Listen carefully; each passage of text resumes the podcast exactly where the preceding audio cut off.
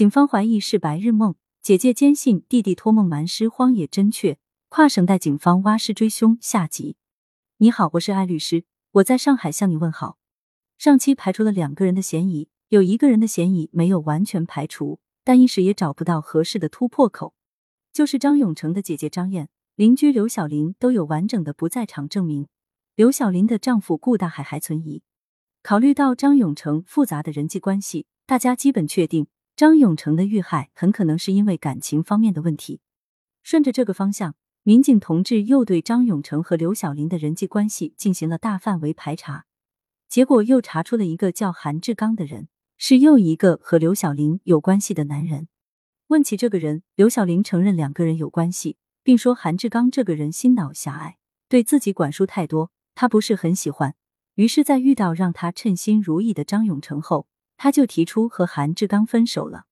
就在两个月前，韩志刚还威胁过刘小玲，要求他不要再和别的男人来往，否则会有很严重的后果。警方经过调查发现，就在案发后的第二天，这个韩志刚也消失了。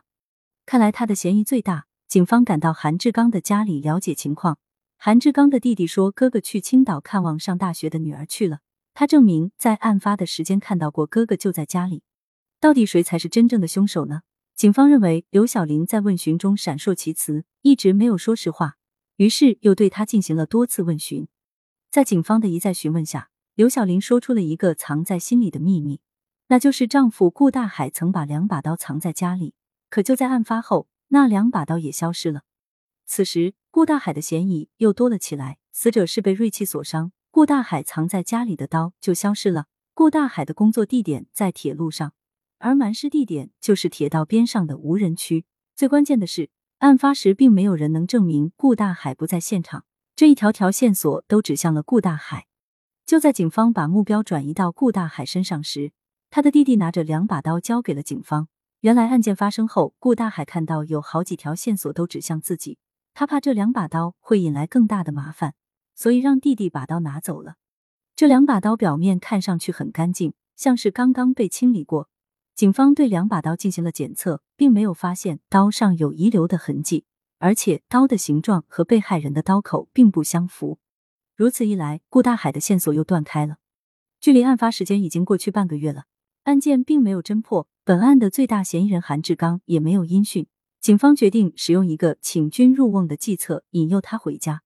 警方宣布案件已经侦破，凶手已经被抓获。这一招很奏效，在宣布破案的第三天，韩志刚就回家了。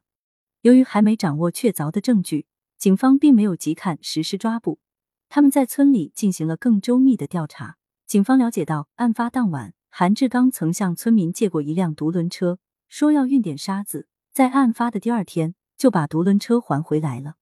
让这个村民奇怪的是，独轮车被韩志刚彻底清洗了一遍。按正常的情况，这种干活用的小车根本不需要清洗。侦查员对独轮车进行了细致的找寻，最终在车底的一块胶片上发现了血迹。经过检测，这些血迹正是张永成的，也就是说，这个独轮车就是韩志刚搬运尸体的工具。警方为了防止韩志刚逃匿，立即对他进行了抓捕。但无论警方怎么审问，韩志刚都拒不认罪。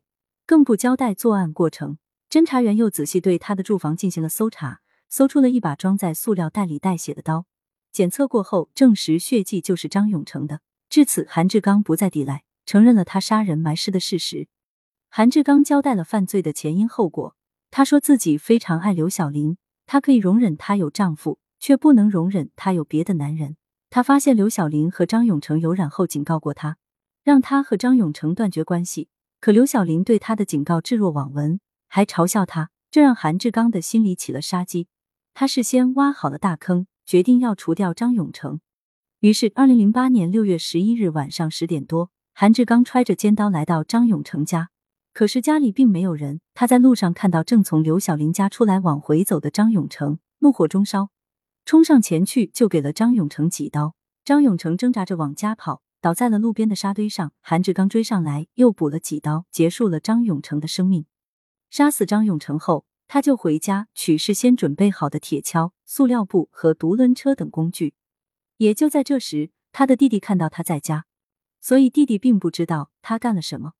自古奸情出人命，这起案件就是不正当的婚外情引起的。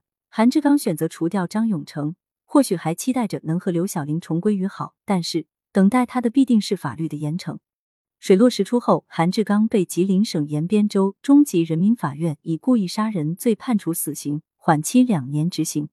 刘晓玲夫妇在案件侦破后立即搬离了当地，从此再也没有回来过。古今中外，一直有人对梦境研究不断，古有周公解梦，国外有弗洛伊德梦的解析。但直到现在，也没有人完全解开这个谜团。本案中，被害人姐姐的一个梦，帮助警察破了案子。不得不说，这是一个很神奇的、高度巧合的白日梦。对此你怎么看呢？欢迎留言讨论，关注主播，订阅专辑不迷路。我是艾律师，我在上海，祝你平安顺遂，愿你的平凡生活能够有趣律动。